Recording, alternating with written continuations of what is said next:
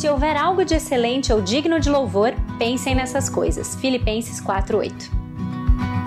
Bem-vindos ao podcast do Filipenses 4:8. Eu sou a Naná e o meu objetivo é compartilhar sobre a palavra de Deus, que é excelente e digna de louvor, para que ela ocupe o seu e o meu pensamento e molde as nossas ações e o nosso dia a dia.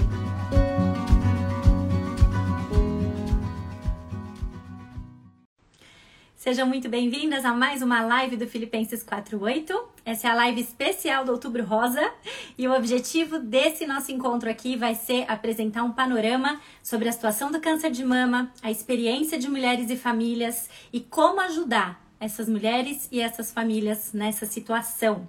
Para quem não sabe, talvez você esteja aí se perguntando por que uma live sobre Outubro Rosa, o que está acontecendo, por que esse tema, por que a Naná falando sobre isso. Uh, e talvez você esteja caindo aqui de paraquedas assistindo depois, ou mesmo assistindo hoje, mas sem conhecer muito sobre a minha pessoa ou sobre Filipenses 4.8. Mas eu sou enfermeira eu não trabalho com saúde da mulher diretamente, eu sou enfermeira pediátrica e ao longo do, do tempo eu desenvolvi a minha, a minha formação voltada para a parte acadêmica, né? Eu sou acadêmica mesmo, de, de, de carreira acadêmica dentro da enfermagem e. Ah, eu fiquei pensando se existia alguma forma de eu aproveitar, na verdade, o Outubro Rosa e a minha, a minha profissão de alguma forma, ou, ou melhor, não só o Outubro Rosa, mas aproveitar a minha profissão de alguma forma aqui, não atendendo crianças e famílias pelo Instagram, longe de mim, Filipenses 48 não tem esse propósito.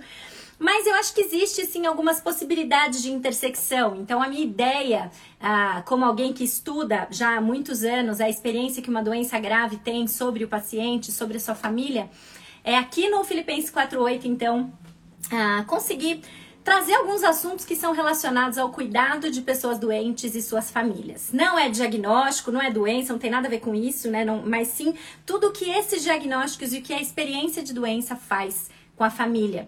Foi isso que eu estudei desde que eu terminei a minha graduação. Eu fiz o meu mestrado em enfermagem pediátrica, meu estudo ah, dentro da enfermagem pediátrica foi voltado a entender a experiência de, ah, de famílias de crianças transplantadas de fígado. Então, crianças que precisaram receber o transplante de fígado, como que isso alterou toda a dinâmica familiar.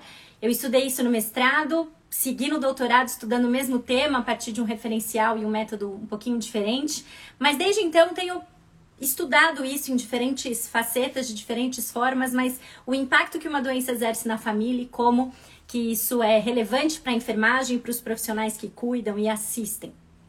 Então, a, a minha ideia vai ser, vai ser falar um pouquinho sobre isso, né? Então, aqui hoje, nesse dia 18 de outubro, outubro rosa, dia do médico, inclusive, se tem algum médico assistindo ou médica, parabéns por, pelo seu dia para esses profissionais. Mas eu quero apresentar aqui hoje, nessa live, um breve, e vai ser breve mesmo, panorama sobre o câncer de mama, comentar um pouquinho sobre o que a gente já sabe sobre a experiência de mulheres e famílias que atravessaram e atravessam a doença e como que a gente ajuda famílias nessa situação, pensando em nós, ah, membros de igreja, cristãos, cristãos que somos dentro e fora da igreja, como que nós ajudamos pessoas que estão enfrentando desafios de saúde de forma específica, hoje o câncer de mama, mas eu acredito que as orientações, quando a gente chegar nessa parte específica, você vai ver que ela serve, na verdade, para qualquer diagnóstico. Então, tudo vai ser breve, tá? É cada tema desse, o panorama do câncer de mama, a experiência do, do, paciente da família e como a gente ajuda, cada uma dessas coisas dariam várias lives por elas mesmas, mas eu espero que esse, com esse panorama orientar vocês nas questões mais centrais de cada um deles. Tudo bem? Combinado? Então vamos começar. Primeira coisa, o nosso país, o Brasil, tô falando do Brasil, acho que a maioria sabe, o nosso país não fala sobre doença e não fala sobre morte. Isso para nós, para a cultura brasileira, é um tabu. Falar sobre qualquer uma dessas coisas é muito ruim. Você pode experimentar em algum círculo de convívio social. Se você tomar a iniciativa de falar sobre uma doença grave ou de come começar a comentar sobre morte, vem um vento de algum lugar e parece que meio que troca o assunto. As pessoas ficam desconfortáveis no Brasil em falar sobre doença e falar sobre morte. E isso é muito ruim. Isso é muito ruim. Eu não defendo, na verdade, que a gente seja obcecado com nenhum dos temas, né? Mas é importante, sim, a gente falar sobre. falar abertamente sobre o câncer pode ajudar a esclarecer muitos mitos e verdades, como a esperança aqui está colocando, né? A gente acaba não fazendo prevenção porque a gente trata o tema como se ele não existisse. Então, quando a gente fala abertamente sobre um assunto, a gente tem a possibilidade de esclarecer ah, questões, desculpa, mal resolvidas sobre eles e com isso, a gente aumenta o nosso conhecimento e, consequentemente, pode diminuir o temor e, e, e pavor diante a, a, da, dessa doença, porque o câncer a gente sabe que é muito associado a sentimentos como esse. E eu queria trazer então para vocês algumas informações bem breves e pinceladas sobre uh, a fonte da qual eu pesquisei para trazer isso é o Instituto Nacional do Câncer, o INCA, dados de 2022, você acha com facilidade na internet. E eu tomei o cuidado de selecionar alguns materiais que não eram espe específicos aqui para especialistas, mas sim para a população em geral. Isso é uma coisa que hoje com a internet a gente tem muito acesso a muita informação e a gente precisa tomar cuidado também, todos nós, onde nós buscamos boas informações em relação à saúde, em relação a doenças, tratamentos e tal. Porque a gente sabe, todo mundo aqui é humano, qualquer hemograma que o médico pede, que a gente vê o resultado antes de passar no retorno e tem alguma coisa alterada, qual é a primeira coisa que a gente faz hoje? Entra no Google e escreve lá, hematócrito elevado, que pode ser. É ou não é? Deu lá, é, é Presença de linfócitos, o que é? Todo mundo vai e joga e com uma frequência muito grande. É, onde a gente cai? Quais são as primeiras páginas que a gente cai? A gente começa a ler e fala: bom, beleza, deixa os meus bens para os meus amigos, familiares e parentes, porque você só cai naqueles em notícias muitas vezes sensacionalistas ou que você não sabe interpretar. Então, quando a gente quer saber uma fonte, por exemplo, quer saber informação sobre câncer, câncer de mama, vai direto nas, no, no, nos órgãos que, que especificamente estudam isso. Instituto Nacional do Câncer, por exemplo, é um bom ah, recurso e que tem muitos materiais disponíveis para a população em geral, não só os, os específicos para quem é da saúde. Fecha parênteses.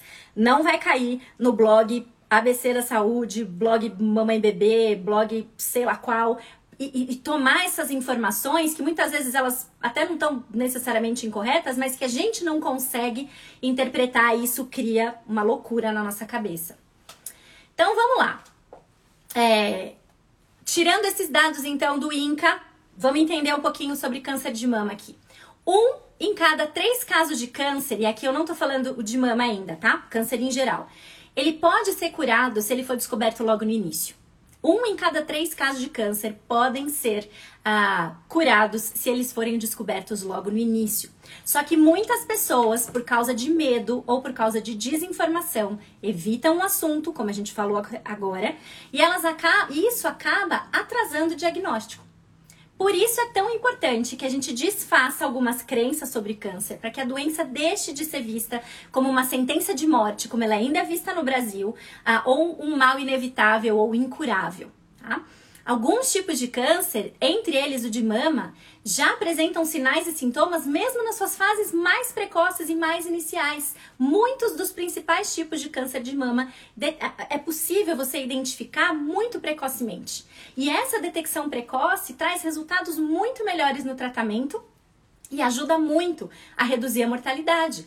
Então, nesse mês que a gente tem aí o Outubro Rosa de conscientização para este fim, para falar sobre ah, o câncer de mama, é importante que a gente minimamente tome ciência de quais são esses sinais e sintomas, de qual, qual é a realidade do câncer de mama no Brasil e ser, estar informada para que a gente possa, nós mulheres, cuidar da nossa saúde e para que a gente possa também, entendendo a experiência, poder ajudar quem atravessa essa situação. E o que, é o câncer? Talvez vocês saibam, vou dar uma explicação assim muito, muito rápida sobre isso. O câncer ele é uma doença que resulta de uma multiplicação exacerbada de células anormais no câncer de mama, na mama, que formam um tumor que tem o potencial de invadir outros órgãos. Então, existem vários tipos, a gente não vai entrar nesses tipos, né? O objetivo dessa live é isso. E a maioria dos, dos casos, dos tipos de caso de câncer de mama hoje, eles têm uma boa resposta ao tratamento, principalmente se ele é diagnosticado e tratado logo no início. A grande maioria dos casos tem uma boa resposta ao tratamento, principalmente se a gente diagnosticar e tratar nas primeiras etapas, nos primeiros estágios. Câncer de mama é comum no Brasil? Sim. Depois do câncer de pele, o câncer de mama é o tipo mais comum no Brasil e também é o que causa mais morte por câncer em mulheres. A estimativa para 2022 é que surgir, é que cerca de 67 mil novos casos da doença vão surgir. E quando a gente pensa na questão de mortalidade, eu não tenho dados mais recentes do que de 2020, mas em 2020 foi perto de 18 mil mortes por câncer de mama. O que, que causa o câncer de mama? Não existe uma causa única. Existem vários fatores que estão relacionados ao câncer de mama. E aí a gente poderia pensar em ah, fatores comportamentais, por exemplo, obesidade, sobrepeso depois da menopausa, sedentarismo, ingestão de bebida alcoólica, a, a história reprodutiva da mulher, e também pode colocá-la numa, numa num quadro em que aumenta o risco. Por exemplo, a menarca antes dos 12 anos, não ter tido filhos, primeira gravidez depois dos 30 anos. E veja, nenhum desses fatores de risco é uma sentença assim que você escuta e fala: ah, eu tenho isso daí, vou ter câncer de mama. Não, não. Mas são fatores que ao longo dos anos as pessoas têm estudado e descoberto uma associação maior entre a incidência de câncer de mama e mulheres que tinham alguns desses fatores. História reprodutiva, então, tem, tem o, seu, o seu papel, a fatores hormonais, a questão hereditária, genética. E o risco de desenvolver o câncer de mama, ele vem aumentando conforme a idade da mulher.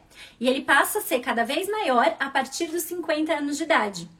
Mas a Sociedade Brasileira de Mastologia tem reconhecido que de uns 10 anos para cá, o número de mulheres mais novas, entre 30 e 40 anos, que têm sido diagnosticadas e tratadas ah, em relação ao câncer de mama tem aumentado bastante. Ter um ou mais fatores de risco, então, não significa que a mulher necessariamente vai ter a doença. É possível reduzir o risco de câncer de mama? Com certeza é possível reduzir o câncer, o risco do câncer de mama. Como que a gente reduz o risco? Mantendo o peso corporal adequado, praticando atividade física, evitando o consumo de bebida alcoólica. Tudo isso ajuda a reduzir o risco de câncer de mama. Significa que a pessoa nunca vai ter? Não, não significa. Outro fator que também é considerado protetor é a amamentação. Então, da mesma forma que você ter um ou mais fatores de risco te colocam numa numa posição de risco aumentado para ter a doença, ah, você é, combater a doença te coloca um, num risco menor. Mas talvez você esteja pensando aí, ah, Naná, mas eu conheço alguém que nunca colocou um cigarro na boca e tá com câncer de pulmão ou morreu de câncer de pulmão. Pois é, isso pode acontecer. Conheço uma pessoa que nunca fumou na vida e teve um câncer na língua. Pois é, pode acontecer. Do mesmo jeito que talvez você conheça alguém que fumou a vida inteira e nunca teve câncer de pulmão. Então, esses fatores de risco, eles servem para nos dar uma estimativa do quanto sim, o estilo de vida e determinados comportamentos de saúde podem afetar negativamente a nossa saúde ou positivamente. Mas não é nada que a gente possa assim se agarrar e pensar que é uma sentença se eu tive a menopausa em tal idade, então eu vou ter isso, isso, isso ou o contrário, tá bom? Isso é sempre importante a gente lembrar, para a gente não tratar essas informações ah, com um valor acima do que do que a ideia que a gente trate essas informações como um alerta para a gente ter um hábito de vida mais saudável, certo? Quais são os sinais e sintomas do câncer de mama? Gente, a maioria, maioria, mais de 90% dos casos de câncer de mama, ele tem sinal nas suas fases mais precoces. E o sinal que está presente na esmagadora maioria dos casos é a presença de um caroço ou nódulo endurecido ele é fixo e ele geralmente é indolor. Então, a presença de um nódulo endurecido, fixo, geralmente indolor, é a principal manifestação da doença. Como eu disse, está presente em mais de 90% dos casos. Que outros sinais e sintomas podem vir ou podem existir ah, que, que, que poderia me fazer pensar em câncer de mama? Alteração no bico do peito, pensando no mamilo, Pequenos nódulos na região não só da, da mama, mas também embaixo do braço, nas axilas ou no pescoço. A saída espontânea de líquido de um dos mamilos, quando você não está amamentando nem gestante, que você não tem a menor chance de ser colostro. A saída espontânea de líquido de um dos mamilos pode sugerir a, a, a, presença de câncer de mama, requer a investigação. e alteração na pele da região da mama, estando ela avermelhada, retraída ou mesmo parecida com um aspecto, um aspecto de casca de laranja, certo? Então, caroço endurecido, fixo e normalmente indolor é o fator que está presente na grande maioria dos casos, mas existem essas outras possibilidades de manifestação também, que podem existir em conjunto com a presença do nódulo ou mesmo sem você sentir o nódulo. Ah, os especialistas têm dito hoje que qualquer caroço em mulheres acima de 50 anos deve ser investigado e em mulheres abaixo de 50 anos, qualquer caroço que persista por mais de um ciclo menstrual. Porque às vezes o que acontece é que pequenos nódulos são formados durante o ciclo menstrual e eles evoluem, sem que isso signifique o crescimento desacelerado ou o surgimento da neoplasia, que é o câncer. Mas quando nas mulheres mais novas você nota a presença de um caroço e ele persiste por mais de um ciclo, ele requer uma investigação maior. A maior parte dos cânceres de mama é, é, eles são descobertos pelas próprias mulheres. Mulheres que aprenderam a se examinar, a conhecer o próprio corpo, certo? E aí a gente lembra automaticamente de uma campanha que durante muitos anos existiu quando a gente falava de câncer de mama, que é faça o autoexame. Quem nunca ouviu isso? Se você nasceu na década de 90 ou antes, com certeza você ouviu e lembra de como o Outubro Rosa era vinculado à necessidade das mulheres fazerem o autoexame. E eu espero que você tenha reparado que com os anos isso tem sumido. Por quê? Porque a Sociedade Brasileira de Mastologia olhando para o cenário do Brasil e de vários outros países hoje, não recomenda mais que a gente ah, estimule, na verdade. Tem alguns países que falam que nem é para fazer. Porque o que, que acontece? O autoexame, ele deixou de ser recomendado em países desenvolvidos já há muito tempo, porque ele não consegue descobrir tumores de até um centímetro. Então, o que, que acontece? Quando a mulher confia no autoexame, que ela precisa uma vez por mês fazer o autoexame, se ela não palpa nada, tá tudo bem? Se ela faz esse autoexame e não identifica nenhuma alteração, a preocupação é que as mulheres elas deixam de procurar atendimento médico de rotina ou mesmo de fazer os exames de detecção, porque fazendo o autoexame elas nunca perceberam nada. Só que os tumores muito pequenininhos, muitas vezes eles não são percebidos ou por alguém que não tem experiência ou por mulheres ou de forma simplesmente ah, no tato, né? Fugiu a palavra. Então, existe uma, a necessidade de uma investigação um pouco maior. E aí, a falha nesse rastreamento e a demora entre o tumor crescer, a mulher perceber que teve uma alteração, procurar, procurar o médico e fazer todo o tratamento, essa demora ela acaba sendo prejudicial e falando e contribuindo para a mortalidade. Então hoje o autoexame ele não é mais indicado. Isso significa o quê? Que é proibido fazer o autoexame? Não. Na verdade, isso significa que aquela coisa de que você tem que esperar uma semana depois da menstruação e fazer o exame periodicamente, uma vez por mês, tem que ser e tal, isso realmente já caiu por terra. O que, que a gente fala? Que você tem que sim fazer a palpação periodicamente da mama, no sentido de você se acostumar e conhecer o próprio corpo. E com isso, eventualmente, você detecta a mudança.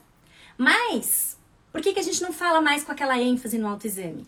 Não relaxe com a questão de que você está se, se autoapalpando ou autoexaminando frequentemente, a ponto de não fazer a sua visita periódica a um ginecologista que vai fazer o exame clínico das mamas. Deu para entender? Então, assim, não é que ele faz mal e não é que você nunca deve fazer. Faça, mas não confie no autoexame como a principal forma de você detectar o problema. Entende? Muitas mulheres percebem alteração não porque estão fazendo uma vez por mês e tal, mas porque acostumaram com seu próprio corpo e com isso é mais fácil a gente detectar mudanças e alterações. Então fica essa nova recomendação. A gente não fala sobre o autoexame, mas indica que vocês se que a gente, né, como mulheres conheça o próprio corpo, faça a palpação da mama sim, a qualquer momento, a qualquer hora, a qualquer tempo e em qualquer ah, cenário. Você não deixe de periodicamente fazer o seu acompanhamento ginecológico, certo? Ah, o Ministério da Saúde, então olha só, Ministério da Saúde o INCA, que é o Instituto Nacional do Câncer, e a, a Sociedade Brasileira de Mastologia, elas são uniformes, homogêneas nas suas orientações em relação ao autoexame. Orienta a mulher a palpar as mamas sempre que ela se sentir confortável, a qualquer tempo, sem recomendação técnica específica, vai para lá, vai para cá, ou periódica, tem que ser uma vez por mês, depois do ciclo menstrual, sei lá o que, sei lá o que, sei lá o que. Certo? Faça apenas. Os dados oficiais mostram que é mais comum as mulheres identificarem o caroço no seio dessa forma casual, ou seja, sem ter que ficar fazendo conta em que período menstrual tá, que técnica fez e etc., do que nesse autoexame mensal. Então, a, essa mudança em relação a não ter mais essa indicação formal do autoexame vem do fato de que, na prática, muitas mulheres descobrem a doença a partir de uma observação casual e não por meio de uma prática sistemática de se examinar. Certo? Beleza? Então, se você tinha essa curiosidade em relação ao porquê que antes todo mundo falava de autoexame e agora ninguém fala mais, essa é a explicação. Ele não substitui a necessidade do acompanhamento periódico e ele pode dar essa falsa sensação de segurança da forma como ele era antes orientado. E além disso, Outubro Rosa também é um mês em que se fala bastante sobre a questão da mamografia. A mamografia, ela é um exame que pode ser feito de rotina, que é chamada mamografia de rastreamento, para identificar o câncer antes da mulher ter sintomas. As mulheres, no entanto, ao invés de sair fazendo mamografia adoidado toda vez que vê um mutirão, elas têm que ter muita consciência sobre os benefícios e os riscos dessa prática. Porque a mamografia, o que, que é? Ela é uma radiografia das mamas. O índice elevado de radiação, elevado, porém seguro, porém elevado, é aplicado nas, na mama das mulheres para fazer essa identificação de qualquer alteração suspeita. Então, quem que tem que fazer mamografia de rastreamento? Talvez você pense, ah, se, se pega os mesmos, os, os, menores dados, então não é melhor todo mundo fazer de uma vez, pelo menos uma vez por ano, uma vez a cada seis meses? De jeito nenhum. De jeito nenhum. A mamografia de rastreamento hoje no Brasil, ela é recomendada que mulheres de 50 a 69 anos façam uma mamografia a cada dois anos. Ah, Naná, mas eu vou na médica do convênio que reduziu esse tempo. Essa é a recomendação do mínimo. Isso não significa que profissionais da área, ginecologistas, master proctologistas, é esse o nome, agora me, me fugiu o nome, é, que profissionais especializados na saúde das mamas não possam reduzir ou ampliar esse espaçamento. Reduzir, na verdade, só. Esse espaçamento, tá bom? Então, hoje o que é preconizado é isso, que mulheres de 50 a 69 anos façam uma mamografia a cada dois anos. Ah, Naná, você já fez mamografia? Já. Ah, mas você tem 40. Pois é, mas eu tenho uma história de câncer de mama na família é, distante, não requer que eu faça o acompanhamento anual, mas eu já fiz duas. Mastologista, obrigada, obrigada, isso aí. Eu falei mastectologista, né? Fiz bobagem. Obrigada, meninas, mastologista é o nome. Ah, então, é, já fiz duas vezes, mas de novo, por conta dessa história e que depois da primeira e da segunda, agora esse espaçamento vai ficar ah, maior, certo? Essa é a mamografia de rastreamento, então, aquela que é de rotina, entre aspas, para essa idade, de 50 a 69 anos, a cada dois anos. A mamografia, para a gente avaliar uma alteração suspeita na mama, ela é chamada de mamografia diagnóstica. Ela não é a de rastreamento, porque você já tem uma alteração que foi detectada, seja por exame clínico, seja por ultrassom, e ela pode ser feita em qualquer momento, desde que haja indicação médica. Ah, mas então não é bom fazer todo ano em qualquer idade? Não. Por quê? Por causa do alto índice de radiação. É importante a gente conhecer os prós e os contras do exame. É por isso que a gente não indica a mamografia à torta e à direito para todo mundo, certo? Tudo bem? As formas de tratamento, logicamente, eu não vou entrar nesse, nesse, nesse mérito aqui, mas a maioria das vezes vai incluir uma combinação entre quimioterapia, radioterapia e cirurgia, e depois o momento de a, de readaptação, né? De readaptação. Essa é a palavra que eu queria? É, de re recuperação e readaptação, certo? Esse é um breve, breve panorama, só para vocês entenderem por, por, onde passa, como que, como que as pessoas ah, notam ou percebem as primeiras alterações e tal até o momento do diagnóstico. Agora eu quero mudar para a segunda parte que eu falei para vocês que a gente ia abordar hoje aqui, que é como que é a experiência de uma mulher e de uma família que enfrenta o câncer de mama. Só para responder aqui a Rose Almeida, é, no, no o que o INCA recomenda é entre 50 e 69 anos, tá bom? Na mamografia. 50 a 69 anos, uma vez a cada dois anos. Lembrando que a, o seu ginecologista, a sua ginecologista, pode ser que requeira um exame antes disso, pelas razões que ele determinar por conta da sua história clínica, da sua história familiar, de eventuais fatores de risco que sejam detectados, tá bom? Então, o que é preconizado é que a partir de 50 a 69 anos tenha você história ah, familiar ou não que você faça esse exame. Antes, vai depender da, das condições de cada mulher, de cada paciente, certo? Muito bem, vamos para a segunda parte aqui então. Como que é a experiência de uma mulher que enfrenta o câncer de mama? Talvez você conheça alguém que esteja vivendo isso agora, talvez você já tenha conhecido alguém que passou por isso, talvez você tenha vivido isso. Ah, e fato é que hoje a literatura científica ela traz muita coisa já abordando esse tema. E a verdade, assim, que, que perpassa todos os artigos que, que falam sobre isso, que abordam isso nessa perspectiva, é que você se deparar com diagnóstico de câncer é um baque muito grande. É um impacto que literalmente vira a vida da pessoa e também da sua família de cabeça para baixo. Eu estava procurando alguns artigos, se vocês quiserem, eu até posso deixar o link deles para vocês depois. Eu achei dois que são bem ah, com uma linguagem bem acessível, dados bons e com dados bem, bem acessíveis, só não são muito tão recentes quanto eu gostaria, mas enfim. Estava olhando um artigo de 2015 que investigou a experiência de mulheres durante todo o percurso da doença, do câncer de mama. E o que eles encontraram investigando essas mulheres e ouvindo as suas experiências, os seus, os seus sentimentos, é que o câncer de mama pode provocar nas mulheres muitas mudanças em relação ao seu estado emocional, psicológico, né? Decorrentes do quê?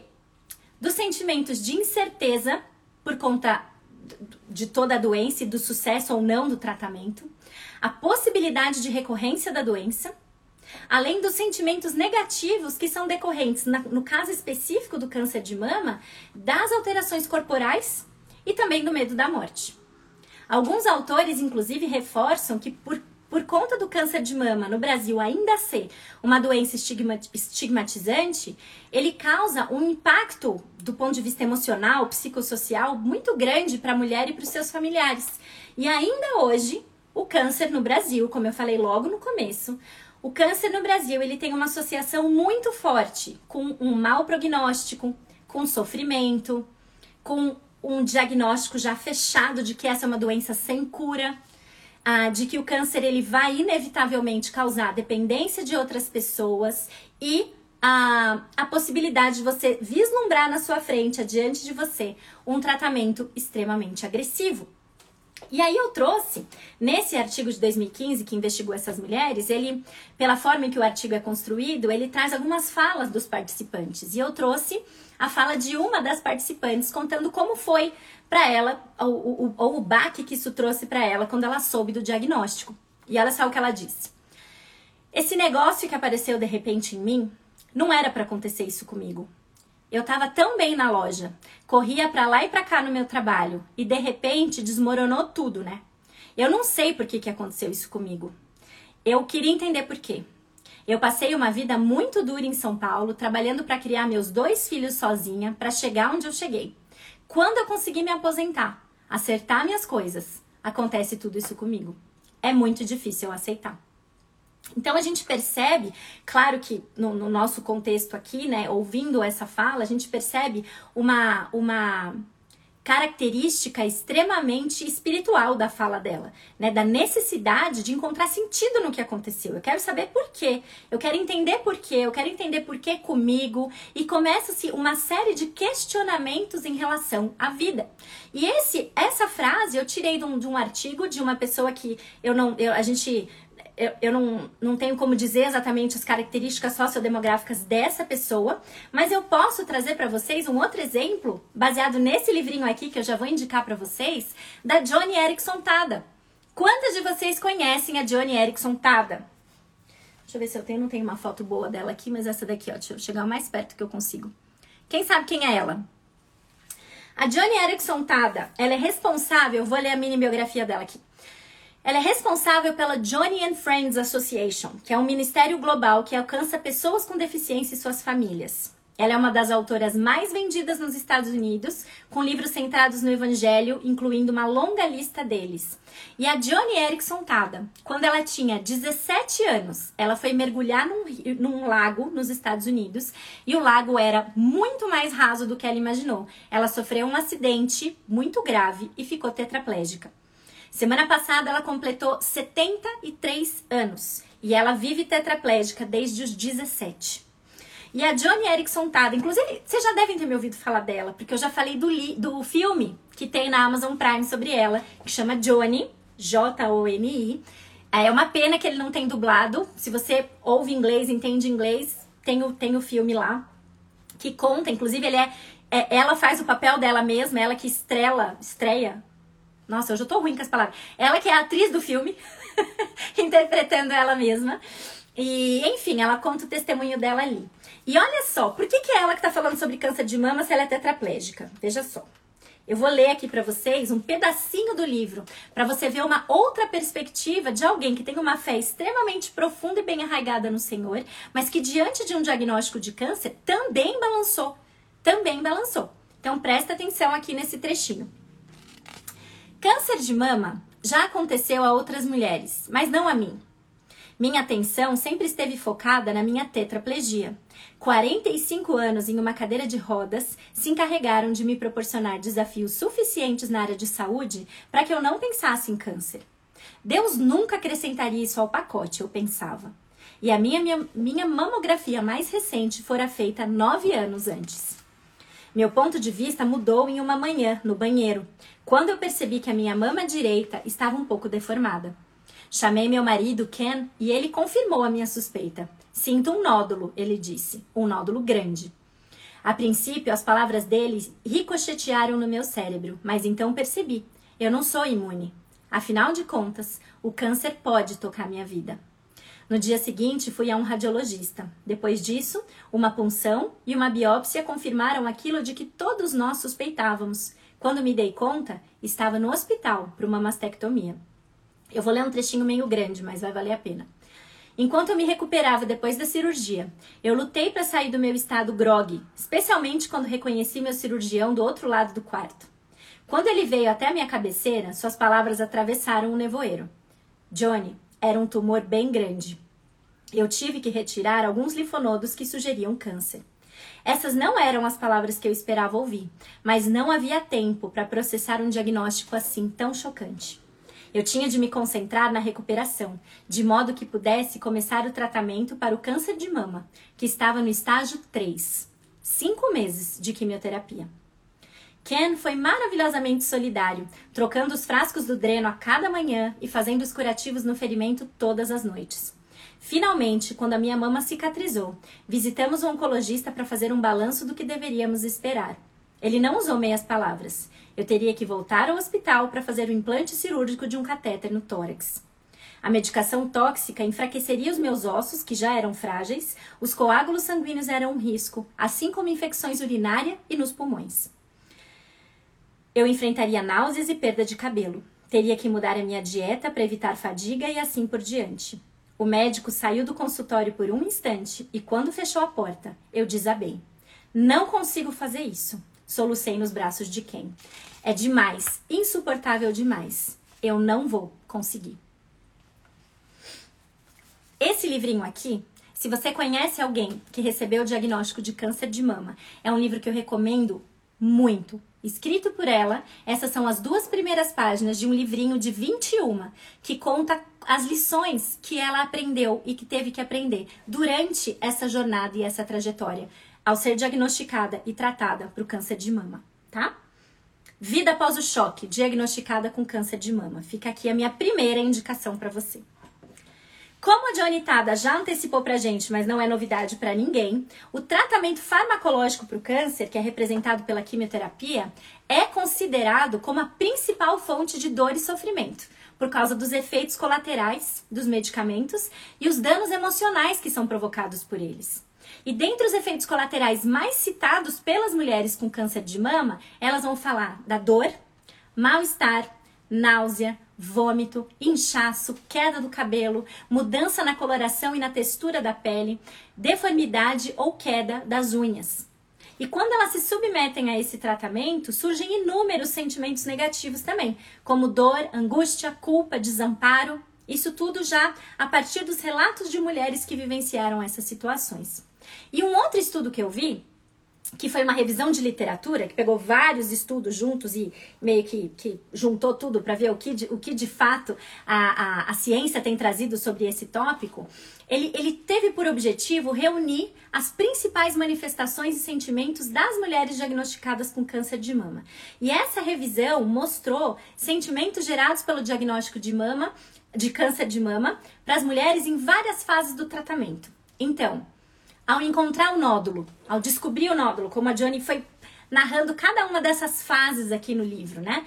Ao encontrar o nódulo, um sentimento de desespero, a ansiedade que vem do processo de você elucidar e confirmar o diagnóstico, o medo ou até mesmo a indiferença ao receber a confirmação do diagnóstico, raiva ou tristeza durante o tratamento, incerteza ou confiança em relação à evolução da doença e uma coisa importante aqui para migrar já para nossa próxima parte, o fortalecimento emocional que é fornecido principalmente pelo apoio social, por pessoas que estão próximas. Pessoas que estão próximas de pessoas doentes são fontes importantes de apoio social para que elas enfrentem a doença com as menores, os menores impactos possíveis, tá? Diante de um impacto inegável, que é grande, que é avassalador, como a gente já viu, principalmente por meio do relato da Johnny Tada. A presença de suporte social, a presença de alguém que está junto, que acompanha, é essencial para essas pessoas, para essas mulheres. E a falta dele leva ao desamparo, à angústia, à, à solidão e ao sentimento de abandono. Esses foram os principais sentimentos que foram revelados por esses estudos dessa revisão que eu falei para vocês. Ou seja, não é uma experiência fácil para a gente atravessar ou para a gente viver de forma nenhuma. E a experiência de você passar pelo câncer, ela envolve basicamente três etapas, que são, elas não são lineares, elas são meio sobrepostas. Primeiro você recebe o diagnóstico de que você tem câncer, e isso nunca é sentido de uma maneira positiva, mas sempre de uma maneira extremamente negativa. Junto com isso, vem a necessidade de você se submeter a um processo de tratamento que é longo e que é bastante agressivo. E, no caso das mulheres com câncer de mama, a aceitação de um corpo que vai ficar marcado de forma permanente, com uma nova imagem e uma necessidade de aceitação e convivência com esse novo corpo, com essa nova imagem como mulher. E junto com a mulher que está vivendo tudo isso, tem a família. Alguém já disse aí, ah, acho que foi a Paloma que, que falou, eu não lembro exatamente o trecho, mas a, a expressão, mas ela escreveu aí que realmente quando a gente fala do câncer, de, quando a gente fala do câncer, que isso é uma condição que afeta toda a família. A família, sem dúvida nenhuma, convive com o câncer e sofre esse processo de uma maneira muito intensa também. Eu costumo dizer sempre para os meus alunos que a família, ela é como se ela fosse um móvel. Sabe aquele móvel que fica no berço do bebê lá, que balança? Ou que fica na, na, na, porta de trás da casa da avó e quando abre faz aquele balanço, quando venta balança, enfim. Por que, que a família a gente vê como se ela fosse um móvel nesse sentido? Porque ela é uma coisa só, mas ela é composta de várias partes diferentes. Partes independentes, partes que funcionam por si só, mas que estão ligadas num conjunto. E que o conjunto, ele é um pouco mais do que a soma de todas aquelas partes, porque o conjunto faz do móvel um móvel e não só um monte de partezinhas diferentes. Agora, se eu tenho um móvel comigo, se eu tenho um móvel aqui, tá, tá, tá, tá, tá, e eu venho, vem alguém e balança uma pecinha do meu móvel, o que que acontece? Não é só a pecinha que balança. O que balança é o móvel todo. Pode testar. A não ser que seja um móvel de berço, se você tiver o de berço, talvez ele não faça isso, porque a construção dele é diferente. Mas qualquer móvel que você der um peteleco numa peça, o que, que você vai enxergar? Você vai enxergar que todas as outras peças vão balançar também. Mas elas não vão balançar do mesmo jeito que a peça que você deu o peteleco. Elas vão balançar de formas diferentes. elas balançam de formas diferentes, também dependendo do grau de proximidade que ela tem com essa pecinha que tomou o peteleco, enfim. Mas o que, que a gente não pode deixar de perceber? Que um peteleco numa peça do móvel afeta todo mundo de maneira diferente. E da mesma forma que pensando em quem está olhando pra, com a situação com o intuito de ajudar, se todo o móvel está desequilibrado, não adianta eu focar no equilíbrio de uma única pecinha. Eu preciso pensar nas pessoas que estão envolvidas com isso também, porque todo mundo tá, de uma forma ou de outra, sofrendo com essa experiência. Então, quando a gente traz isso para nós aqui também, pensando como na forma como a gente ajuda as pessoas que a gente conhece, lembre-se que, que junto com o diagnóstico de câncer de mama de uma mulher, tem toda uma família que está sofrendo com essa notícia também, sofrendo os impactos e as perdas e o tratamento de formas diferentes da dela, com certeza, mas sofrendo também, sofrendo também. Então, é, e a forma como a gente lida com isso também vai estar muito ligado em relação ao papel que cada pessoa desempenha na família.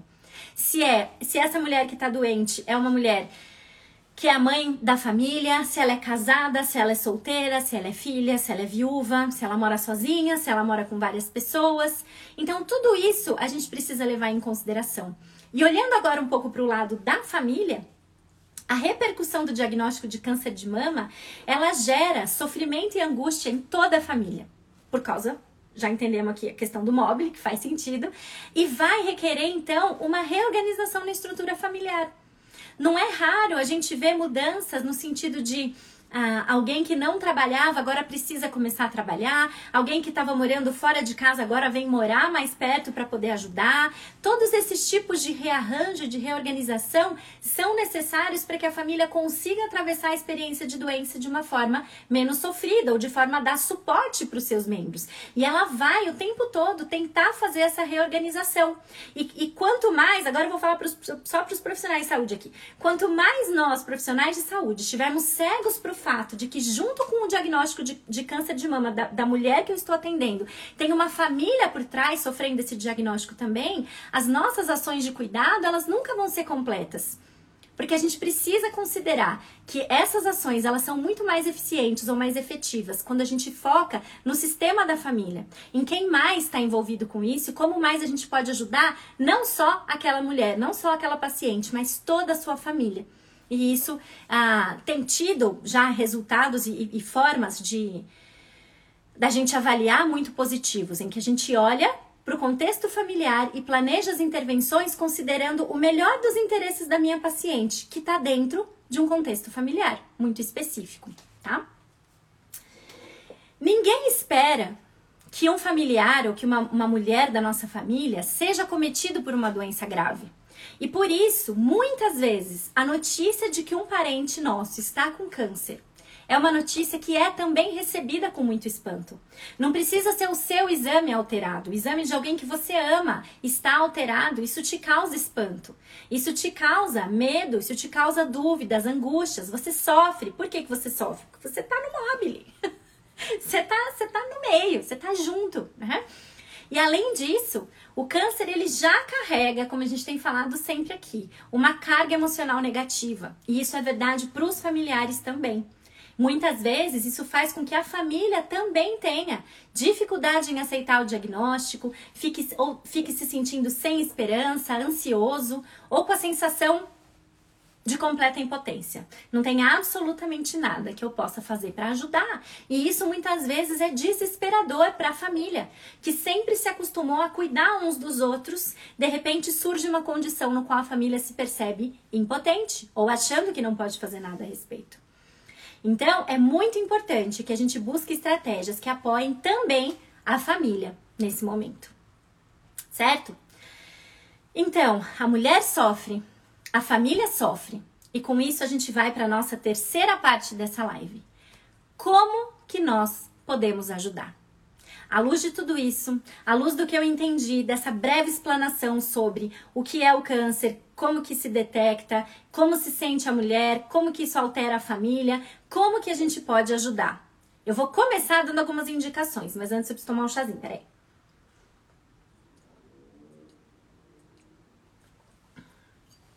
Hoje eu tô trabalhada no chá de gengibre com limão e mel aqui, porque garganta tá pegando. Como a gente pode ajudar? Então presta atenção. Tenho algumas indicações de livro aqui. A primeira delas, se você está com câncer de mama, se você recebeu o diagnóstico de câncer de mama, eu recomendo grandemente, ou se você conhece alguém nessa situação, né? Recomendo grandemente que você adquira esse livretinho aqui, certo? Ele é publicado pela editora Fiel. Se você chegou agora, eu depois você assiste a gravação, volta um pouquinho, que eu li duas páginas desse livrinho aqui. Diagnosticada com câncer de mama, vida após o choque, da Johnny Erickson Tada, da série Aconselhamento da editora Fiel. Esse livro físico, ele só vende dentro do box maior que fala de questões femininas do aconselhamento. Mas, se você entrar na Amazon, e eu vou colocar o link depois nos stories para você, você consegue uh, o e-book dele. Se eu não me engano, tá sete reais, alguma coisa assim. Você consegue o e-book dele pela Amazon. E se você tem o, aquele Kindle Unlimited, parece que ele tá incluso no Kindle Unlimited também, tá? Esse livro é muito bom. Johnny Erickson Tado, uma sobrevivente do câncer de mama, acompanha você pelas lutas e perguntas que naturalmente surgem diante desse sofrimento, oferecendo-lhe esperança através de Cristo. Com o entendimento, a sabedoria e a graça que advém da experiência, ela aponta o caminho para uma confiança e uma esperança mais profundas em Deus, fornecendo graça e força diárias, mesmo em meio a uma grande luta. Vamos lembrar então dessa indicação.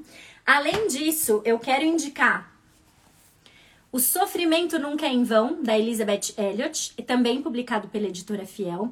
Vira e mexe, vocês me perguntam, Naná, que, que, é, que livro que eu indico para alguém que eu descobri que perdeu não sei quem, que tá doente, que passou por uma tragédia muito grande na vida e tal. Todos esses livros que eu vou indicar aqui hoje, com exceção desse que eu acabei de falar, todos os demais servem para qualquer situação de sofrimento na vida tá bom? Então esse aqui é específico do câncer de mama, mas esse aqui, o sofrimento nunca é em vão, e esse daqui do Philip Ryken, quando os problemas aparecem. Hoje é tudo editora, só tem editora fiel aqui hoje, tá? Quando os problemas aparecem, Philip Ryken. Não é tanto uma questão de ser os problemas aparecerem, mas quando os problemas aparecem. Em algum momento da vida, todas as pessoas sofrem perdas, lutos, dores, relacionamentos quebrados, perseguição e pecado. Qual é a nossa esperança? Esse livro aqui é um livro muito bom, curtinho, do tamanho desse do Sofrimento Nunca é em Vão, ó, que traz insights preciosos acerca de como lidar com o sofrimento e com as provações da vida, tá bom? Então, se você está com câncer ou conhece alguém que tenha, que esteja, eu indicaria esses três livros aqui. Ah, Naná, tem mais, tem o do John Piper, Não Desperdice o Seu Câncer, tem o do Tim Keller, tem o do não sei quem, tem vários, mas eu estou fazendo uma seleção aqui daqueles que eu já conheço um pouco mais de perto, tá bom? E se você ama alguém que está com câncer, se você está cuidando de alguém que está com câncer, se você convive com alguém que está com câncer, que livros eu indicaria para você? Eu indicaria O Sofrimento Nunca é em Vão, da Elizabeth Elliot. Quando os problemas aparecem. E esse daqui. Lado a lado. Como amar aqueles que estão sofrendo. Se você pudesse escolher apenas um livro de cada grupo, Embora o sofrimento nunca é em vão e quando os problemas aparecem, tenham aparecido nos dois. É, esse daqui é extremamente específico para quem está doente e esse daqui é extremamente específico para quem cuida de alguém que está doente, tá? Não é específico de câncer, mas é específico para qualquer condição que envolva é, cuidar de alguém que está em sofrimento. O lado a lado, gente, ele foi escrito pelo Dave Furman. Talvez você não conheça ele, mas o Dave Furman é casado com a Gloria Furman. Eles são uma família que foi plantar igrejas no Oriente. É, eu acho que, se eu não me engano, eles moram em Dubai agora. E assim que eles chegaram nas, nas Arábias lá, ele começou a sentir algumas, algumas questões, alguns pontos de, de latejamento no, no, dedinho e de repente isso evoluiu para uma condição neurológica bastante grave, degenerativa, e hoje ele não tem os movimentos dos dois braços. Eles têm quatro ou cinco filhos, moram lá plantando igrejas e ele não consegue mexer os dois braços. E ele conta nesse livro de uma forma extremamente sincera, profunda, bíblica e bem-humorada também. Uh, em muitos pontos ele é extremamente leve na escrita. Como foi esse processo? como foi o processo de ser, uh, de ser cuidado e como ele agora fornece orientações acerca de como amar alguém que está sofrendo. Tá? Então é um livro muito bom, muito bom mesmo. E é a partir dele que eu quero caminhar com vocês para fazer algumas recomendações de como que a gente ajuda alguém que está sofrendo. Os demais livros vão trazer insights diferentes para a gente sobre outros assuntos, para a gente ter um, um panorama e uma visão mais ampla acerca da teologia do sofrimento e de, de, de, como entender e confiar em Deus em meio a esses problemas. Mas o lado a lado, ele é um livro muito prático. E aí, o que, que ele vai fazer? Eh, primeiro, eu, eu pincelei aqui, pincei aqui do livro cinco orientações em relação ao que nós devemos e podemos fazer para ajudar e cinco orientações de coisas que a gente não deve fazer para ajudar, tá bom? Então vamos lá. Primeira delas, primeira, primeira listinha. Como que eu ajudo alguém que está sofrendo? Faça o seguinte. Primeira coisa. Primeira coisa. Anote. Porque isso é. Isso, isso, vai parecer, vai parecer que você vai largar a caneta e falar, ah, não, não, não acredito. Mas isso é extremamente crucial. Primeira coisa, se a gente tem um intuito genuíno de ajudar alguém que sofre, é a gente ter a consciência de que a gente só consegue dar daquilo que a gente transborda. A gente só ajuda, a gente só ministra daquilo que transborda em nós. Abra sua Bíblia comigo, em João 15, 4. Se você não está com ela aí, acompanha comigo a leitura. João 15, 4 diz o seguinte: Permaneçam em mim e eu permanecerei em vocês. Nenhum ramo pode dar fruto por si mesmo, se não permanecer na videira. Você também não pode dar fruto se você não permanecer em mim. Primeira coisa, você quer, você tem o desejo genuíno de ajudar alguém que sofre. Permaneça você em Jesus Cristo. Você está apegado à videira? Você está caminhando junto com Jesus Cristo? Você permanece nele? Você tem estudado a palavra de tal forma que você está saturado dela. A sua vida de oração ela é frequente, ela é consistente. Você tem se apegado a Deus e na sua palavra. Essa é a primeira coisa. Porque como que a gente vai orientar ou falar com pessoas que estejam em sofrimento, que elas têm que se apegar a Deus? se é isso que se, se é que é isso que a gente vai falar. é, se nós não estamos, que tipo de consolo centralizado no Evangelho, baseado na verdadeira esperança que a gente tem em Cristo Jesus, a gente pode oferecer se a gente não estiver vivendo isso? Será que as nossas palavras não vão ser muito mais parecidas com a dos amigos de Jó e vão ser palavras vazias, repletas de um evangeliquez muito rebuscado, mas que pouco diz respeito à vida real daquela pessoa e da sua própria? Então, quando a gente se coloca nesse ministério de ajudar alguém que sofre, de amar alguém que sofre, a gente precisa partir desse ponto de partida. Precisa partir desse ponto. Nós só podemos dar fruto se a gente permanecer nele. A gente só ajuda, a gente só ministra daquilo que transborda. Essa é a primeira coisa. Segunda coisa, seja uma boa amiga ou seja um bom amigo. Acho que tem alguns homens aqui que acabam assistindo as lives também. E quais são algumas das formas em que a gente é um bom amigo? Primeira delas, nós somos boas amigas quando a gente fica quieta, quando a gente fica em silêncio. E eu vou falar para vocês, se tem uma coisa que a gente só consegue fazer com quem a gente tem intimidade, é ficar em silêncio. é ou não é? É ou não é? E muitas vezes a gente fica desconfortável com o silêncio, desconfortável com o silêncio numa situação de sofrimento. E aquilo que a gente acha que a gente precisa fazer, muitas vezes é aquilo que a gente não deveria fazer, que é falar alguma coisa. Vira e mexe, aparece na caixinha, uma vez até apareceu em alguma outra que me, me, me chamaram para responder. O que, que eu falo para alguém que tá sofrendo? Eu não sei o que, que a pessoa te perguntou. Parece uma resposta meio, meio caricata, mas é isso. Por, por que, que você tem que falar alguma coisa? Fala pra mim, por que você precisa falar? A gente precisa voltar para Jó, ver os amigos de Jó e ver quantos deles ali se deram mal no sentido de péssimos conselhos porque cismaram que precisavam falar alguma coisa. A gente não precisa falar o tempo todo. A gente precisa se acostumar com o silêncio e acostumar com a possibilidade de que muitas vezes pessoas que estão sofrendo querem ficar perto de outras pessoas que não vão ficar falando o tempo todo que não vão falar, que não chegam lá já com o sermão preparado, que não chegam lá já com tudo aquilo que sabe que aquela pessoa precisa ouvir. Muitas vezes, a nossa melhor demonstração de amizade para alguém que sofre é ficar em silêncio ao lado dela.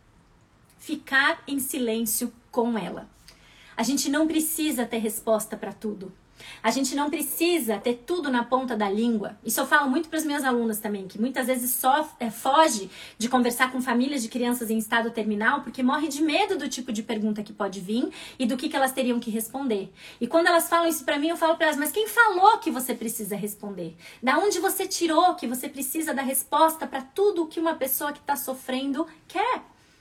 A gente precisa lembrar dos conselhos preciosos da palavra de Deus, que a gente precisa ser pronto para ouvir, tardio para falar. Então, sim. E se você já passou por uma situação de sofrimento e foi consolada por alguém que praticou aquele silêncio intencional do seu lado, eu tenho certeza que você se sentiu muito mais bem cuidada por essa pessoa que ficou quieta do seu lado do que aquela que chegou com todo o seu discurso pronto, que muito palavras bonitas, palavras corretas, mas não talvez não apropriadas para aquele momento. Então a gente precisa se acostumar com a ideia do silêncio e fazer um bom uso dele, sendo boas amigas com alguém que sofre, fazendo uso de ficar quieta, de ficar quieta. Uma outra forma da gente ser uma boa amiga para alguém que sofre é sendo leal, praticando lealdade. Sabe o que, que acontece e que é muito visto e, e, observado na narrativa de pessoas que enfrentam principalmente uma doença crônica que tem uma duração mais longa? As pessoas somem com o tempo. As pessoas somem com o tempo. Na hora do diagnóstico, vem todo mundo Todo mundo junto. O que, que eu posso fazer por você? Não, e eu vou isso, eu vou aquilo, leve, traz, faz isso, faz aquilo, faz aquilo, faz aquilo, faz aquilo. Passa duas semanas, passa três, passa quatro, fez a cirurgia, agora tá resolvido. No meu estudo de famílias de crianças transplantadas, as famílias que já tinham uma, um filho transplantado há seis meses, um ano, eram as que mais reclamavam de falta de suporte social. E elas se perguntavam: cadê todo mundo? Porque quando a gente soube da necessidade da doença, foi um auê, não saía gente daqui de casa e foi campanha para juntar dinheiro, para ir para cidade, para ir para lá, para ir para cá. Aí de repente fez a cirurgia, todo mundo sumiu como se já tivesse tudo resolvido. E na verdade, essas doenças que têm esse, esse percurso demorado, elas, as famílias precisam de suporte, as pessoas precisam de ajuda, de suporte, de amizade, não só nesses períodos mais críticos, mas principalmente nesses momentos mais crônicos, em que elas estão convivendo com isso no dia a dia, na sua casa, e que muitas vezes é nesse momento que todo mundo some. No auge do, do, do bafafá, da, da coisa toda, tá todo mundo perto. Mas e com o tempo? e com o tempo. Provérbios 17, 17 diz para nós que em todo tempo ama o amigo e na angústia se faz o irmão. Vamos lembrar disso. O que, que a gente pode fazer? Será que a gente tem mantido nos nossos pensamentos as pessoas que têm enfrentado desafios mais demorados de saúde? Ou a gente acode, faz aquele, aquele, aquele fuzuê ali inicial, genuíno, ora por elas e tudo, mas depois some porque é muito tempo, Pessoas cuidam de membros doentes das suas famílias por anos, por anos. E um bom amigo é aquele que é leal. Ele permanece. Ele não some com o tempo. Ele não some nem com o tempo e ele não some com as notícias difíceis também. Uma vez eu vi, eu li um artigo, é, não diz respeito à amizade, mas diz respeito a um profissional que, que abandonou a sua paciente quando percebeu que ela era uma paciente terminal. E depois de um tempo, o marido dessa mulher escreveu uma carta para o New York Times, falando onde você estava quando eu mais precisei de você. Uma carta para o médico. E nessa carta ele fala, fala assim, você, você sumiu na hora que na hora que você foi mais necessário. Porque o tempo todo você se mostrou presente, você se mostrou solícito, a gente investiu em tratamento, a gente investiu em medicação, terapia nova, não sei o que, não sei o que. De repente, quando o prognóstico fechou e que eu precisava do seu suporte da mesma forma que antes para entender como passar por esse período, preparação da morte, etc., você simplesmente sumiu. E essa era a hora que eu mais precisava de você. Aquela carta é um tapa na cara para quem é profissional de saúde, porque muitas vezes as, as, pessoas não sabem lidar com essas questões mais difíceis e acham que o seu sumiço não vai ser percebido. Mas um bom amigo, ele ama em todo o tempo, e na angústia se faz o irmão. Então seja leal, não suma diante de notícias difíceis, ainda mais sabendo que você agora já sabe que você não tem obrigação de falar nada. Não suma. Não suma. Seja presente, seja leal. Não suma diante de uma notícia difícil e não suma com o tempo. Esteja presente. Esteja presente. Uma quarta coisa que a gente pode fazer para ajudar quando a gente cuida de alguém que sofre: perdoe. Perdoe. As pessoas que, so que sofrem, elas pecam. Pessoas que não sofrem também pecam. Mas as pessoas que sofrem, elas são pecadoras. E muito possivelmente elas vão pecar contra você. Se você é cuidador principal de alguém que está doente, muito provavelmente a pessoa de quem você cuida vai pecar contra você em algum momento. Pode ser uma palavra rancorosa, pode ser uma declaração de que você não tá fazendo nada direito do jeito que era para fazer, pode ser uma coisa de que você não consegue deixar ela confortável, pode ser qualquer coisa. Pode ser, como o Dave Furman coloca no livro, até mesmo uma declaração de que você é um inútil e que era melhor que outra pessoa cuidasse dela do que você. Sofredores pecam. Sofredores pecam. E aí, se essa é a situação que você tem atravessado, é, de cuidar de alguém que muitas vezes não te dá o reconhecimento, entre aspas, ou a, a, a o retorno que você esperaria, mas muito pelo contrário, pecam contra você, eu não tô pedindo para que você releve mas que você veja comigo o que diz em 1 Pedro 3,9, que não se trata tanto de uma questão de relevar, mas sim de perdoar. Olha só, 1 Pedro, capítulo 3, versículo 9, diz o seguinte: Não retribuam mal com mal, nem insulto com insulto. Ao contrário, bendigam, pois para isso vocês foram chamados. Para isso nós fomos chamados. Quando nós fomos insultados, quando sofredores pecarem contra nós, nós podemos e devemos retribuir com o bem. É fácil? Não é fácil. Mas a gente precisa considerar que essa é a quarta orientação e a primeira é de nós estarmos sempre conectadas e permanecendo na videira. A gente não vai conseguir exercer a função de bons cuidadores, de estarmos ao lado, de ajudarmos pessoas que sofrem da forma como nós devemos, se nós não estivermos em constante devoção e crescimento nosso espiritual. Então, esteja conectado na videira. Esteja conectado na videira. E aí, do que transborda, a gente vai poder ministrar e ajudar aqueles que sofrem. Sendo bons amigos, ficando em silêncio. Sendo bons amigos, sendo leais, não sumindo com o tempo e não sumindo com notícias difíceis.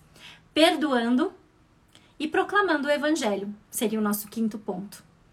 Nesse sentido, é que eu recomendo tanto a leitura desses livros aqui. A gente já passou de uma hora de live, então não vou me estender muito. Mas ah, do sofrimento não é em vão, e do quando os problemas aparecem.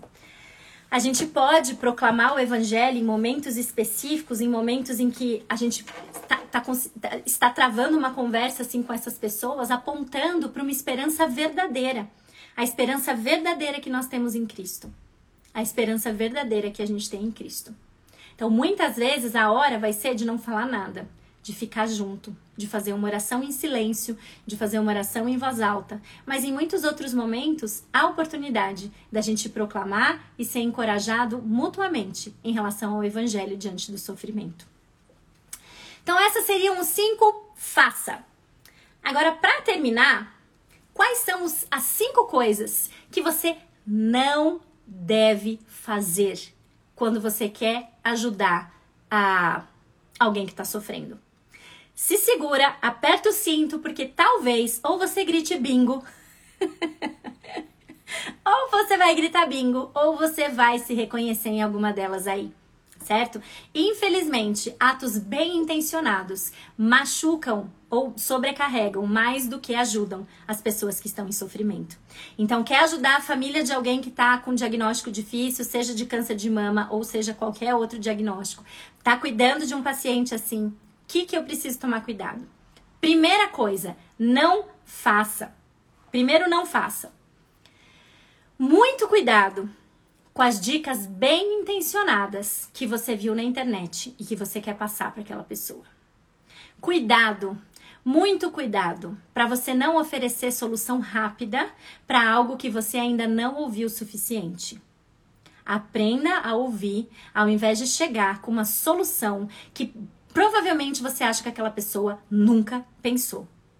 Exemplo, Certo, então, então você tá com esse diagnóstico. Olha, eu conheço uma clínica que ela é uma clínica diferente, porque eh, os médicos que eu conheço ali que fizeram o tratamento ali, eles, eles, eles, olha, eles, eles tratam, é um protocolo totalmente novo, totalmente diferente. Eu, eu tive uma prima, que é, que é amiga da, da vizinha, do, do, tio da minha mãe, que quando fez esse tratamento lá, deu muito certo. Você já tentou? Por que, por que você não tenta isso também?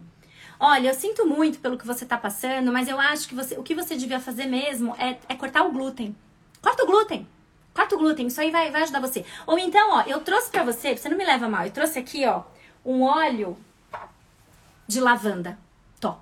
Esse, esse óleo, faz assim, ó, pinga duas gotas aqui na testa, uma na bochecha, duas atrás da orelha, um pouco no pulso, você esfrega assim. Você vai ver, três semanas não tem mais nada. Você vai ver. Não, sério, vai na minha.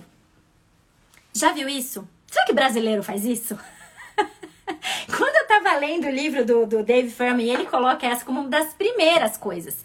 Ele fala que é impressionante o número de pessoas bem intencionadas, elas não fazem por mal. Você não fez por mal, você já fez. Eu, quando fiz, não fiz por mal. Mas o que que acontece? As pessoas, elas não têm ideia, quando alguém tá doente, de quantas pessoas já não resolveram trazer as suas contribuições e colaborações de coisa. Com certeza, olha lá, a Fê falando, eu ouvi essas demais.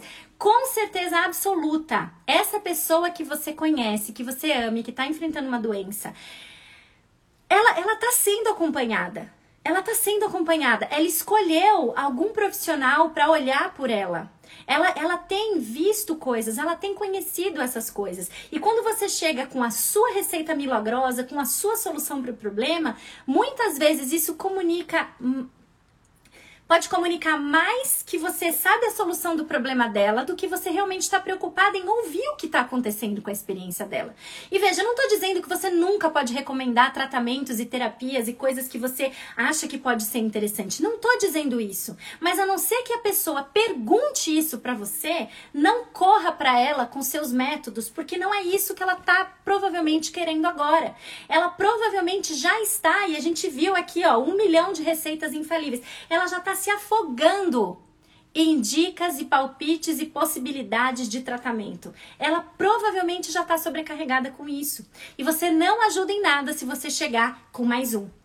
E aí isso torna muitas vezes para a família e para o paciente é, o um fardo a mais de olhar para aquilo que ela escolheu e falar: será que é esse mesmo caminho? Porque o outro me falou disso, o outro me falou daquilo, me falou daquilo. Veja, as pessoas precisam sim ser informadas, as pessoas precisam conhecer, mas cuidado com essa postura de que. Olha, tenta isso daqui, olha, faz isso daqui, faz isso daqui. Não faça isso. O próprio Dave Furman, que é aqui é, alguém que, que viveu muito isso, ele falou que é impressionante o número de pomadas e, e um unguento que ele recebeu de pessoas que falaram que não, usa isso aqui, isso aqui eu sei que vai resolver. Isso aqui vai resolver. Não, não dá pra. Isso aqui vai resolver. Né? Isso, isso fala muito pouco acerca da nossa capacidade de se, de se aproximar ou de ser empática com o outro. Tá? Então, a não ser que a pessoa pergunte para você, e se ela perguntar para você, aí você pode falar o que você. Aí você, aí você fala. Se, por quê? Porque se ela te perguntar, é porque ela considera que você é uma pessoa que pode dar boas indicações de tratamento e terapia e dicas em relação a esse tipo de coisa. Entendeu?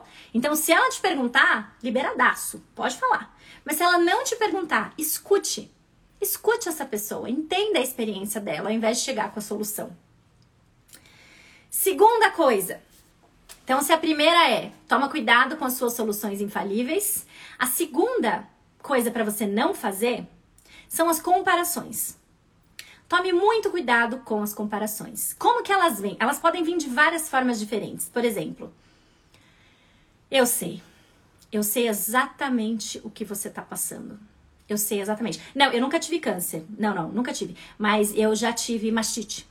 Eu tive mastite, então eu sei, eu sei a dor. Eu sei exatamente isso que você tá passando. Não, não, eu, não, eu nunca perdi um filho, mas, mas eu sei. Eu sei exatamente como é. Você não sabe. Você não sabe.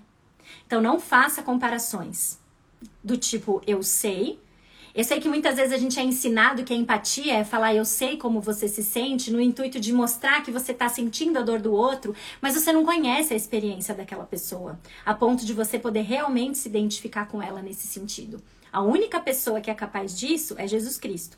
A gente não consegue se identificar. É muito mais honesto e muito mais empático da nossa parte dizer eu não faço ideia de como isso deve ser difícil para você, do que dizer eu sei que é difícil. Eu sei que é difícil.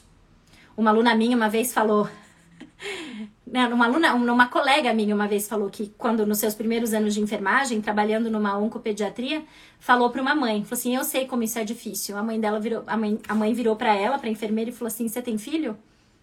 E ela nem filho tinha. e aí ficou aquela situação que ela falou que ela não sabia onde enfiar a cara, mas ela se deu conta de uma maneira extremamente clara do quanto ela não tinha ideia. Ela não tinha ideia do sofrimento do outro. Então não diga que você sabe, porque você não sabe. Porque você não sabe.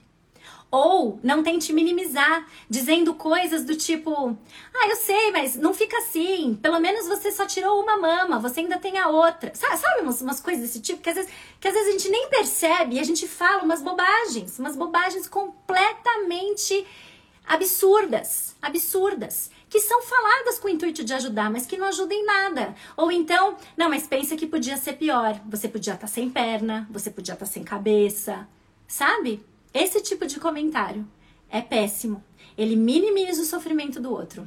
E ao invés disso, o que a gente precisa fazer é demonstrar compaixão e apontar, como já foi colocado aqui, para Jesus Cristo, aquele que se compadece da gente porque viveu as mesmas lutas que a gente vive aqui e que hoje está no trono da graça esperando de boa vontade nos ajudar a atravessar as mais difíceis provações que a gente enfrenta. Então não minimize, não compare, cuidado com as coisas que você vai falar, que eventualmente possa de alguma forma minimizar a experiência que o outro está passando. Terceiro, que também já foi colocado aqui nos comentários, vocês estão ótimos nos comentários. Não defina uma pessoa pela sua dor. Não defina uma pessoa pela, pela sua dor. O que, que significa isso? As suas conversas com uma pessoa que sofre ou a sua família daqui para frente não precisam estar 100% centradas nessa condição, nessa doença, nesse diagnóstico. Não faça da doença dessa pessoa ou do, do, familiar dessa pessoa o centro da amizade ou do relacionamento de vocês. Não crie ideia fixa sobre isso, porque essa pessoa não é definida pela doença dela ou pela condição que ela tem, pelo tratamento que ela está atravessando e nem a sua família. Então não defina essa pessoa pela sua dor. Continue sendo amigo dela. Continue falando também sobre você, sobre a sua vida, sobre as suas lutas e alegrias, perguntando sobre outras coisas da vida dela, não numa forma é, ingênua de ser alheio à situação, não. Mas as pessoas não querem ser identificadas única e exclusivamente pela doença delas. Elas são, continuam sendo pessoas, pessoas com uma doença, elas não são uma doença. Então não defina a pessoa pela sua dor ou pelo sofrimento dela. Seja um bom amigo nesse sentido, seja uma boa amiga, não fazendo da doença ou da condição o centro da amizade ou do relacionamento de vocês. Aí agora você só fala com a pessoa para saber como estão as coisas e é só sobre isso que você quer saber. Você pode perguntar, mas você se interessa pelas outras coisas também. Você continua falando de você, tá? Quarta coisa, cuidado com aquela frase que você tem certeza que vai dar tudo certo. Que você tem certeza que vai dar tudo bem, que vai ficar tudo bem. Sabe por quê? Simples demais. Você não tem. Você não tem certeza. Você não sabe. Quem é soberano sobre a nossa vida e sobre a nossa história é Deus. Ele está no trono e é para ele que nós temos que apontar, não para as nossas falas rasas de certezas que a gente não tem. Dave Furman aqui na página 170. Quando a gente faz assim, os nossos pedidos de oração se tornam um comando central para que Deus faça exatamente aquilo que a gente quer e quando a gente quer. Esse pensamento vai ficar tudo bem, eu tenho certeza que vai dar tudo certo, faz parte do evangelho da prosperidade em relação à saúde e à riqueza, que está destruindo igrejas e vidas ao redor do mundo. Ele ensina que você deve ofertar mais para obter mais. Incentiva você a servir mais no ministério para que Deus abençoe o seu trabalho. E te diz para viver uma vida moral elevada, pois assim Deus lhe pagará o que você deve por você ser uma pessoa boa. O problema com esse falso evangelho é que Deus jamais estará em débito conosco. Deus nunca nos deverá nada. A mensagem do evangelho não diz que com Jesus você vai ficar rico, bem-sucedido ou saudável. Essa mensagem tem mais a ver com, com satisfação passageira do que com o chamado de Jesus a seus discípulos para que tomem a sua cruz e sigam-no. Quando você faz a promessa de cura para o doente, inevitavelmente você vai se tornar alguém que promete mais do que cumpre. Olha como é sério isso. E no final das contas, essa mensagem vai te trazer decepção. Se para você Deus é como uma máquina de venda automática, então você vai ficar desiludido quando a sua barra de chocolate não cair depois que você depositar suas moedas. Se você prometer cura para o seu amigo, ele vai ficar desolado se ela não acontecer. Em vez de prometer libertação, lembre seu amigo da presença de Deus. Em vez de prometer libertação, lembre o seu amigo da presença de Deus. Lembre aquele que sofre da presença e do cuidado de Deus. Cuidado com aquilo que a gente fala. Que os nossos discursos, porque estão, porque a gente permanece na videira e a gente está saturado da palavra de Deus, que a gente tenha sabedoria para que aquilo que a gente for falar esteja apontando para a verdadeira fonte de esperança e não para essas palavras vazias que não confortam e que não ajudam em nada. Por último, Deixei a mais difícil para o final. a mais difícil para os brasileiros é a seguinte: não ofereça ajuda generalizada. Não ofereça ajuda generalizada. Gente, isso para mim foi um tapa na cara. um tapa na cara. Aí, graças a Deus, eu já li esse livro há uns três anos e eu tenho buscado mudar muito nesse sentido. Mas isso para mim foi um choque. Pode contar comigo. Tô aqui pro que você precisar. É só me ligar. Me liga qualquer hora do dia, qualquer hora da noite, a hora que for. Precisou, me chama. Você promete que você vai me chamar? Você pre... Olha para mim. Você promete que você vai me chamar se você precisar de alguma coisa? Não quero que você passe apuro sem mim. Já viu isso? Gente, é muito difícil para qualquer pessoa pedir ajuda. É difícil pedir ajuda. Se a gente sabe o quanto é difícil para algumas pessoas pedirem ajuda, a gente precisa oferecer ajuda de uma maneira descomplicada. E a maneira mais descomplicada da gente fazer isso é não jogando para a pessoa a bola de descobrir o que, que ela precisa para que daí ela lembre que você se ofereceu e daí ela fale para você fazer isso. O que significa isso na prática? Olha, eu tô indo aí levar uma canja. Olha, eu vou, posso pegar seus filhos na escola hoje se você precisar. Olha, eu vou aí pegar você, levar você para sua casa para você tomar um banho, trocar de roupa. Tem roupa aí para lavar? Eu passo, posso lavar sua roupa e trazê-la de volta. Isso é ajuda prática. Isso é ajuda que você alivia o fardo da pessoa que de tão sobrecarregada que tá, muitas vezes não consegue nem pensar naquilo que ela precisa. Então, quando você chega toda, né, bonachona lá, tipo, não, a hora que for, precisou, me liga. Você tá colocando, muitas vezes, ela não vai. Quantas pessoas falaram isso pra alguém e a pessoa realmente ligou? Olha, se aconteceu, é raro, é raro, tá? Normalmente as pessoas que mais ajudam, de quem a gente mais lembra de pedir ajuda, são aquelas que falam, olha, eu posso fazer isso. Olha, você está precisando disso? Eu estou indo aí para te ajudar com o exame. Eu estou indo aí para acompanhar você na quimioterapia. Olha, eu vou pegar suas crianças esse final de semana, eles vão ficar comigo. Ó, tem ensaio hoje, eu vou levar. Você está dizendo o que você pode fazer para ajudar. Quando a gente oferece ajuda generalizada, é mais provável que a pessoa realmente ela só acene com uma educação grata e nunca volte. Ou que você ainda coloque um peso sobre ela de ainda ter que pensar de que forma você pode ser útil. E, e às vezes as pessoas insistem, às vezes tem umas que ainda falam assim: eu quero ajudar, ó, eu quero ajudar. Você não, você não, tá, você não tá me pondo pra ajudar em nada, eu quero ajudar. Pense e me fala o que eu posso fazer. Parece mentira, mas eu já. eu acho que eu até já vi isso ao vivo. Eu quero ajudar, você tem que me falar o que é. Gente, a pessoa que tá sofrendo, ela nem, ela nem pensando direito, ela não tá. E agora ela precisa ainda por cima descobrir maneira pela qual você pode ser útil. Então, assim, a gente precisa ser específico. Espero que tenha ficado claro. A gente precisa ser específico. E lembrar de uma coisa: com o passar do tempo, a ajuda diminui. Mantenha-se presente. Resumindo, para a gente fechar. Como eu ajudo alguém que sofre? O que fazer? Cinco coisas. Primeiro, mantenha-se saturado da palavra e permaneça em Jesus. Fique em silêncio. Seja leal. Não suma diante do. Não suma com o tempo e não, nem diante de uma notícia difícil. Perdoe. Anuncie o evangelho. Cinco coisas para você fazer. Cinco coisas para você não fazer. Dicas bem intencionadas sem ser chamado. Não compare o sofrimento dela ou presuma que você sabe o que ela está sentindo. Não defina a pessoa pela sua dor. Não dê falsas esperanças que você não pode garantir. E não ofereça ajuda generalizada. Gente, teria muito mais para ser dito, mas já estamos a uma hora e vinte de live. muito mais, muito mais mesmo. Mas eu selecionei algumas formas principais e eu espero de coração que de alguma forma essa conversa tenha sido útil para você. Seja por você estar vivendo a situação agora, seja por você ter alguém querido que está enfrentando uma doença, seja pelo desejo genuíno e sincero de ajudar e muitas vezes não saber como.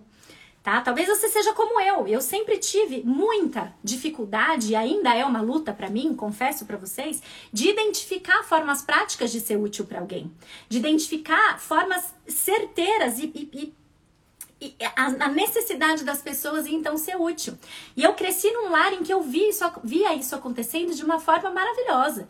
Tanto meu pai quanto a minha mãe, eles têm esse, esse, esse dom de saber o que as pessoas precisam, aquilo que eles podem fazer para ajudar e fazem.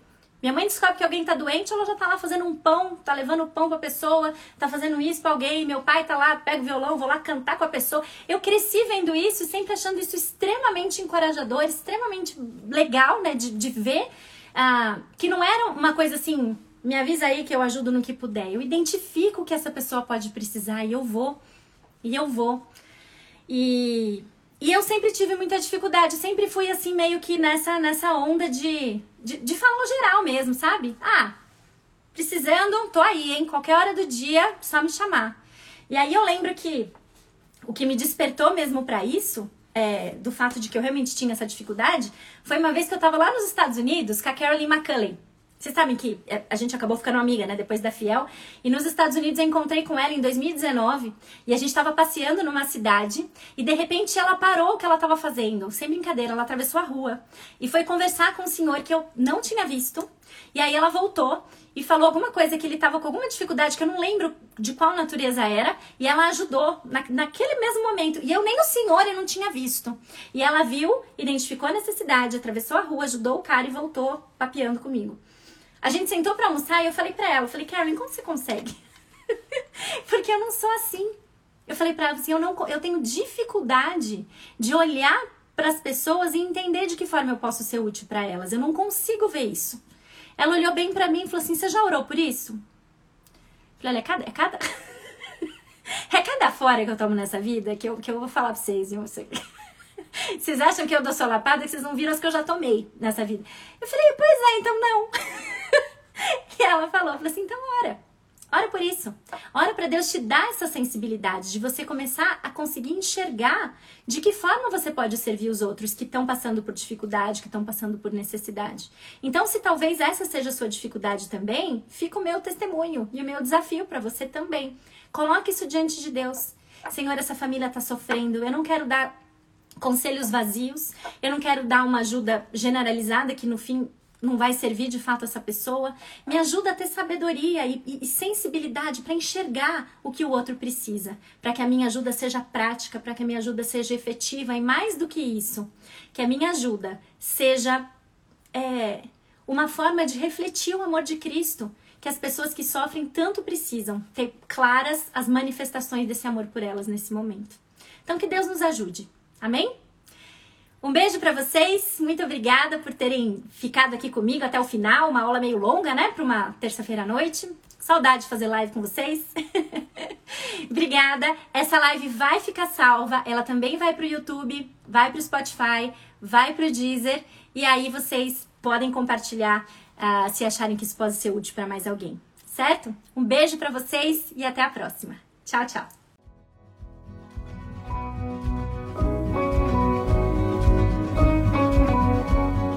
Obrigada por ouvirem o podcast do Filipenses 48.